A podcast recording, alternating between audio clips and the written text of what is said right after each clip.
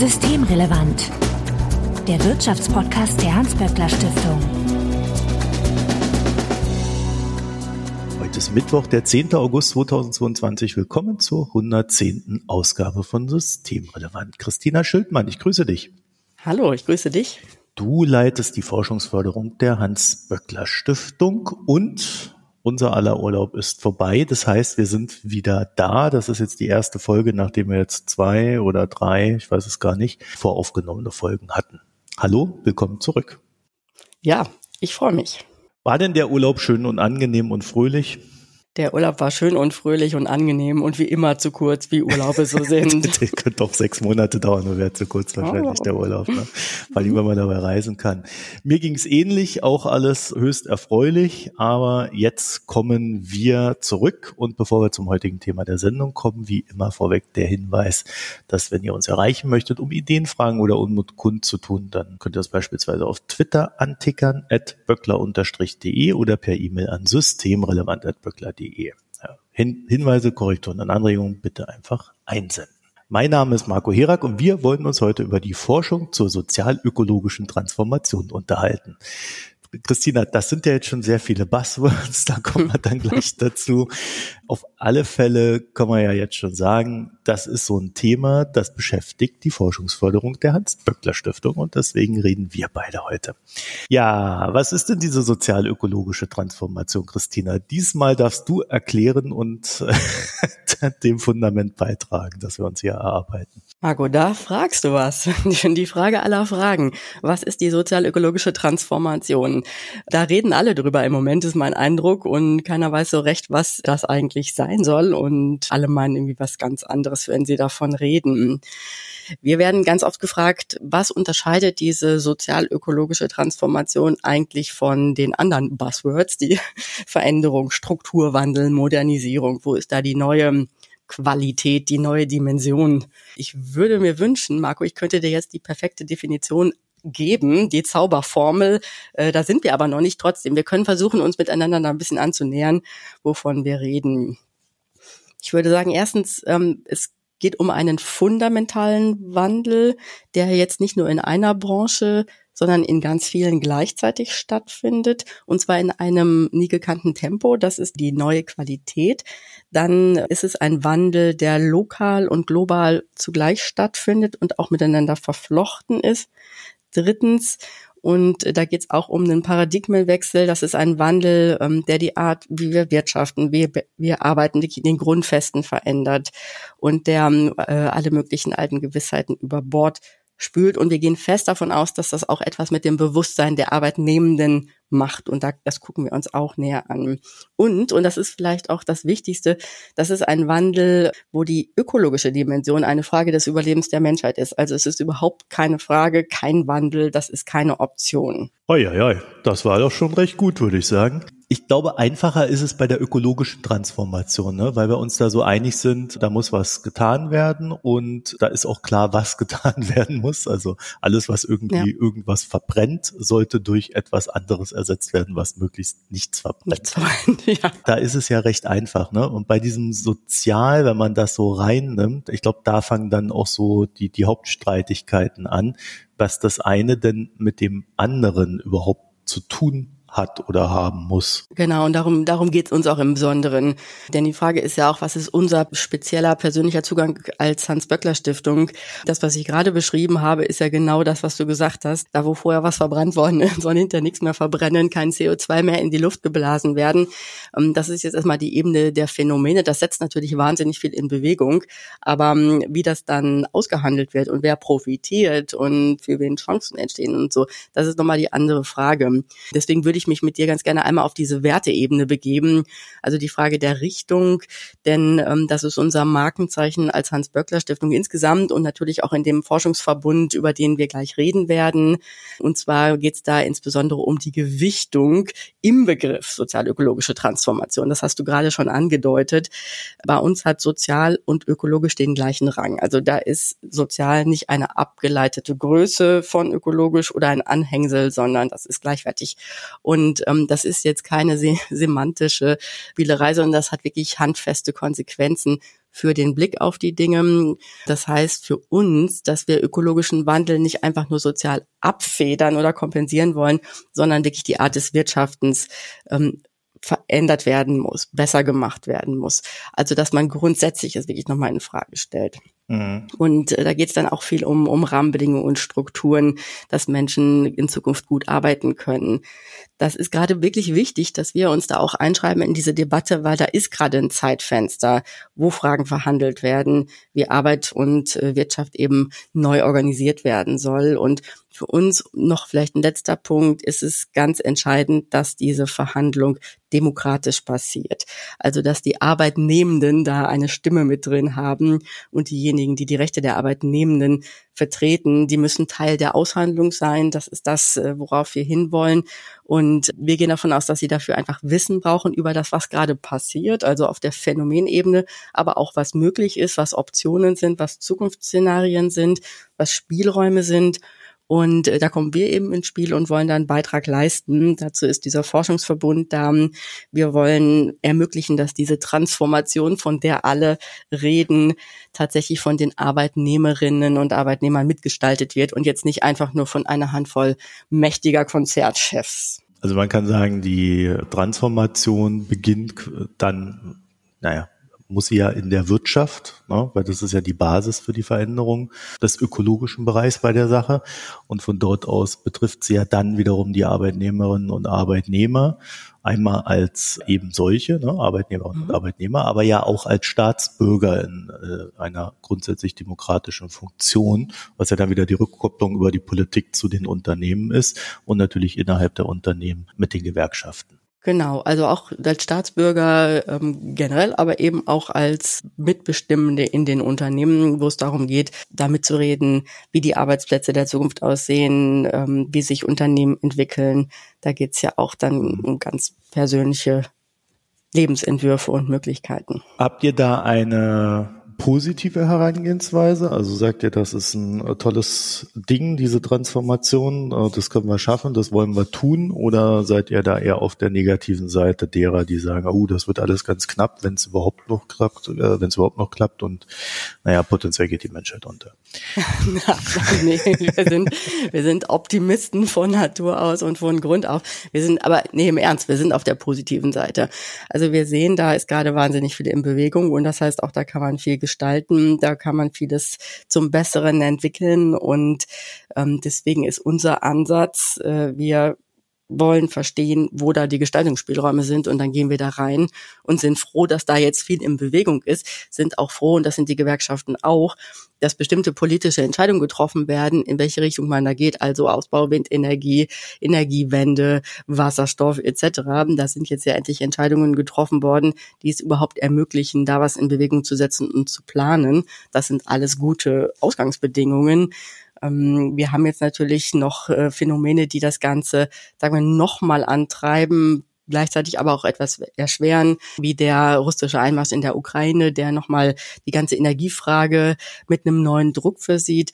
Das ist das, was eben dann jetzt noch dynamisierend oder auch erschwerend hinzukommt. Aber grundsätzlich ähm, sehen wir, da ist erstmal ganz viel, was da jetzt passiert und das ist erstmal gut. Ja, der Druck ist ja manchmal nicht ganz verkehrt, äh, wenn er drin ist. Ich muss zugeben, ich habe die Frage äh, aus meinem Urlaub mitgebracht, weil ich war jetzt äh, rund vier Wochen in den USA, nee, dreieinhalb oder so. Und äh, habe da einige Gespräche geführt und die Leute waren immer sehr erstaunt, wenn ich vom positiven Framing des Robert Habeck erzählt habe, wie der das quasi als, als Chance für die Wirtschaft versteht, den Klimawandel und so weiter und so fort. Hat er ein ganzes Buch drüber geschrieben. Ja. Und waren da ganz erstaunt, weil diese Art von Debatte mit einem positiven Framing in Sachen Klimawandel da wohl jetzt nicht immer gang und gäbe ist. Und das scheint doch einen Wert zu haben, den wir dann hier gerade in Deutschland entdeckt haben, ne? Positiv an Transformation und Wandel ranzugehen. Ja, ja, ja, absolut. Denn da stecken ja auch wirklich Chancen drin. Wir sehen ja, wie an vielen Stellen auch neue Arbeitsplätze jetzt entstehen, wenn da plötzlich eine Batteriezellenfabrik entsteht oder ähm, wenn plötzlich wieder richtig Tempo in die Windenergiebranche kommt. Da sind in den letzten Jahren ja Arbeitsplätze ohne Ende verloren gegangen und da sehen wir jetzt gerade die Trendwende, die ist voraussetzungsvoll. Wir brauchen überhaupt die qualifizierten Fachkräfte, die müssen wieder ausbilden und die brauchen aber dringend Planungssicherheit und dringend diese Signale, dass da jetzt wirklich neue Flächen ausgewiesen werden.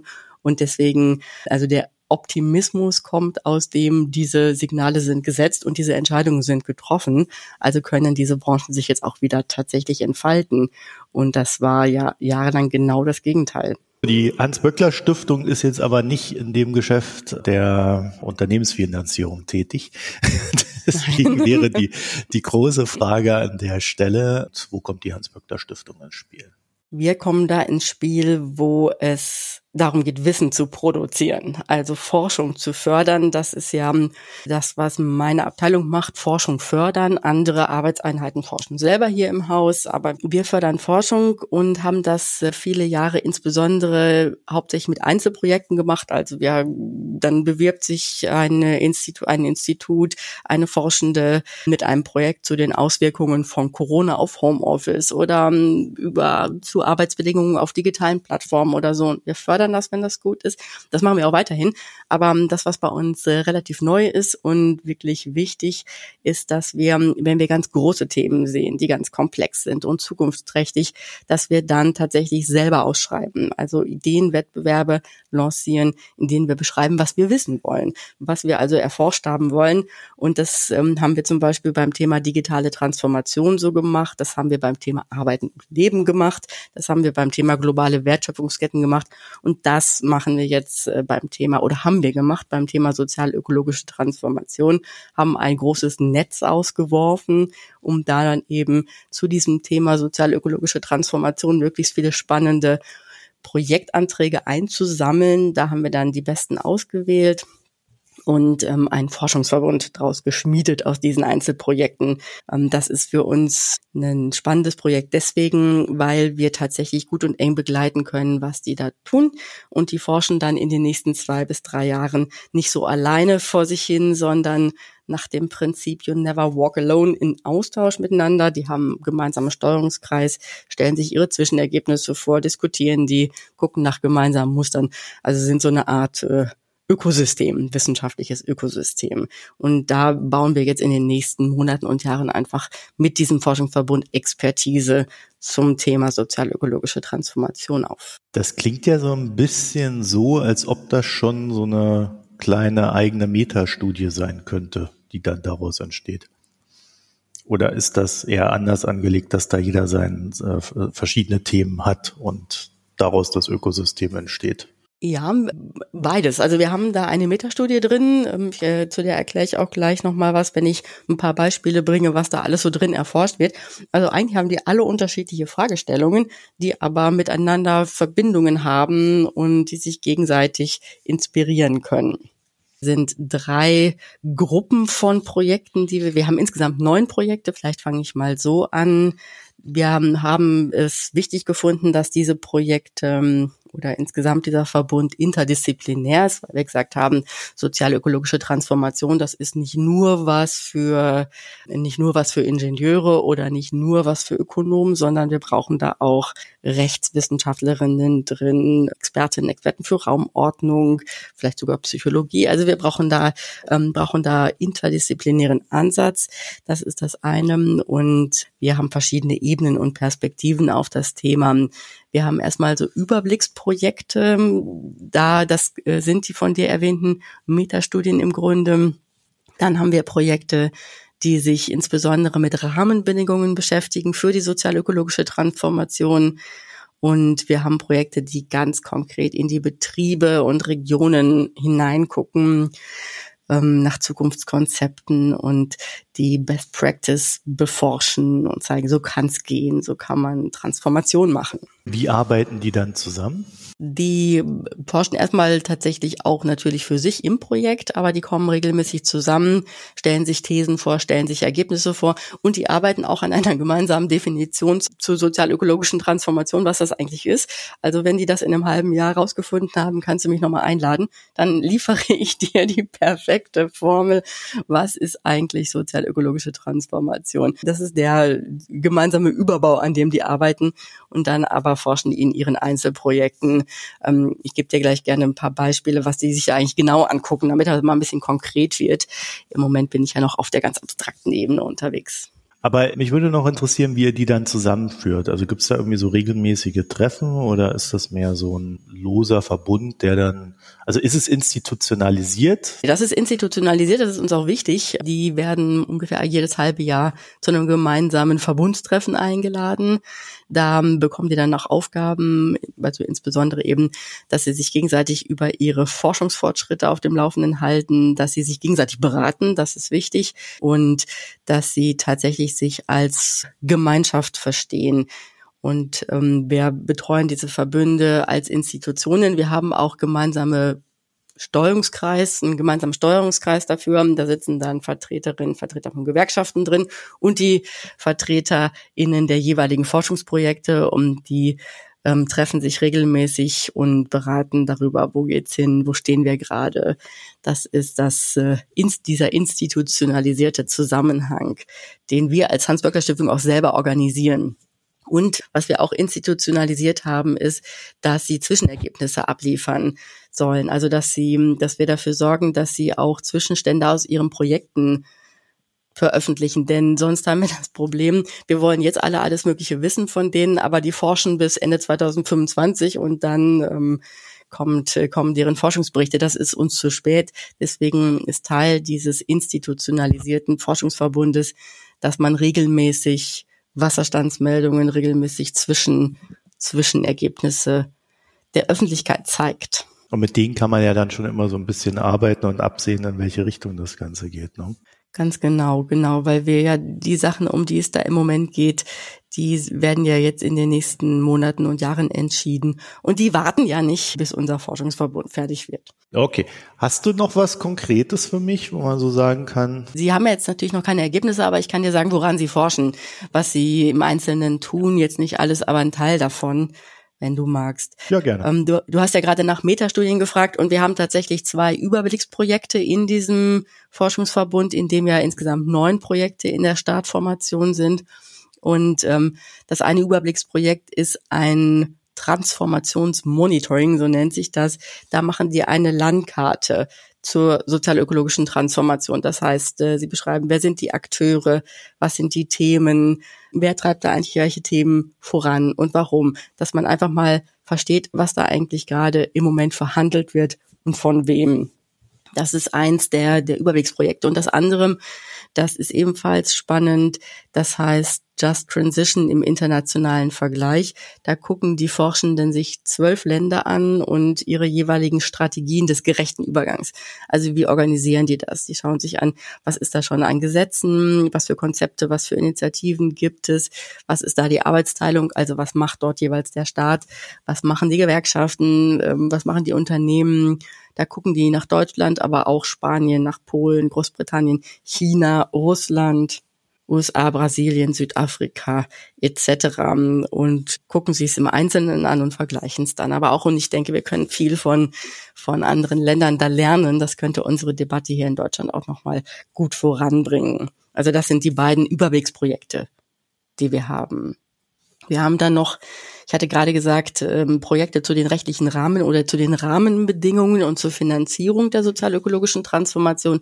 Da geht es um die Frage, ähm, welche politischen Entscheidungen müssen eigentlich getroffen werden, welche Gesetze sind nötig und wie kriegt man das gerecht organisiert. Ähm, da will ich eins erwähnen, ähm, das beschäftigt sich mit dem EU-rechtlichen Rahmen der sozialökologischen Transformation. Du weißt ja, dass es äh, das ganze Thema auch auf der europäischen Ebene massiv gibt. Also es gibt diesen European Green Deal, der ähm, den Übergang zu einer modernen, ressourceneffizienten und wettbewerbsfähigen Wirtschaft schaffen soll Und zwar eine, die bis 2050 keinerlei Nettotreibhausgase mehr ausstößt. Und das ist total klar, dass Industriepolitik hier eine ganz wichtige Rolle spielt, denn das passiert ja alles nicht von selbst. Industriepolitik bedeutet aber, dass der Staat halt da auch aktiv wird, dass der Technologien fördert, die umweltfreundlich sind, damit die auch zur Marktreife kommen, dass der europäische Champions da schafft, dass der hilft, dass äh, unsere Umwelttechnologie hier auch konkurrenzfähig wird und Investitionen so steuert, dass die in die klimafreundlichen Bereiche kommt. Und das clasht aber dann eben manchmal mit den EU-Verträgen, die ja so Regeln haben wie Beihilfeverbot und dann haben die das Kartellrecht und so. Das heißt, es geht dann manchmal nicht in die gleiche Richtung und die gucken sich an, wie viel Spielraum und Bewegung ist jetzt eigentlich schon in den Gesetzen, die es gibt und wo muss dann noch nachgearbeitet werden, damit der rechtliche Rahmen der EU auch tatsächlich diesen Green Deal befeuert und nicht ausbremst. Das ist ein Beispiel für so einen ähm, Projekt zu rechtlichen Rahmenbedingungen. Ja, das klingt erstmal auf den ersten Blick sehr langweilig, so ein Projekte, die sind aber extrem wichtig, weil sie dafür sorgen können, dass die rechtlichen Rahmenbedingungen äh, tatsächlich zielgenauer gesetzt werden, weil oftmals schlagen wir uns, wenn wir dann über Märkte reden, ja damit rum, dass clevere in Anführungszeichen Investoren oder ähnliche genau solche Regulierungslücken nutzen, wie man sieht man jetzt zum Beispiel im Offset-Bereich, also wenn irgendwelche Leute glauben, sie können CO2 mit Bäumen ersetzen, da wird gerade viel Schindluder getrieben. Also äh, das ist extrem wichtig, auch wenn es auf den ersten Blick gar nicht so spannend klingt. Ja, ja, davon hängt einfach ab, ob das Ganze durch die Decke geht. Ähm, die Investitionen in klimafreundliche Technologien, der Umbau der Wirtschaft oder ob das dann irgendwie ein Rohrkrepierer wird. Aber ähm, da geht es auch darum, sich anzugucken, was diese, was im Rahmen dieser, dieser, dieser Regeln und Gesetze eigentlich möglich ist. Und da ist viel mehr möglich, als viele glauben. Und das wird natürlich auch dann öde an der Stelle, wenn du sagst, die müssen sich dann irgendwie Auslegungen durchlesen und äh, sich genau gucken, wie das angewendet wird. Das ist natürlich sehr trocken, aber es ist, wie du sagst, absolut wichtig, dass wir da vorankommen in dem Bereich. Oder vielleicht auch nochmal ein anderes Beispiel, was ähm, auch sehr zentral ist, wenn wir sagen, uns geht es darum, dass sozial und ökologisch tatsächlich gleichrangig sind in ähm, dieser Transformation. Dann müssen wir uns natürlich auch genau anschauen, wie bestimmte klimapolitische Maßnahmen oder Technologien sich auswirken in sozialer Hinsicht. Also welche Effekte haben die eigentlich auf die Verteilung von Einkommen, auf Arbeitsplätze und so weiter.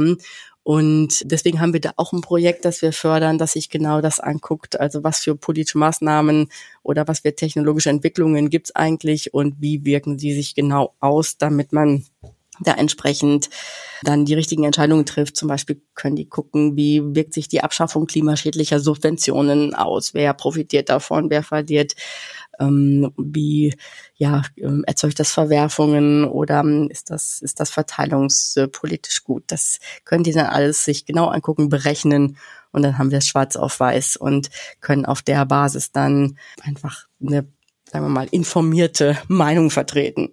Genau, aber äh, mehr auch erstmal nicht. Ne? Also es geht dann nur darum, äh, quasi äh, mit dieser Meinung in die Öffentlichkeit zu treten und zu erklären, wo die Probleme dann liegen. Ja, darum geht's und es geht darum, ähm, dass Betriebsräte die Informationen haben und dann eben auch entsprechend sich in den Unternehmen einbringen können in diese Transformationsprozesse. Das ist wichtig und es ist auch für Gewerkschaften wichtig, dass sie da ähm, so dass wenn wir wenn wir Zahlen haben, dann können die vorantreiben, was tatsächlich auch ähm, in ihrem Sinne ist. Deswegen ist das Orientierungswissen, so würden wir es bezeichnen.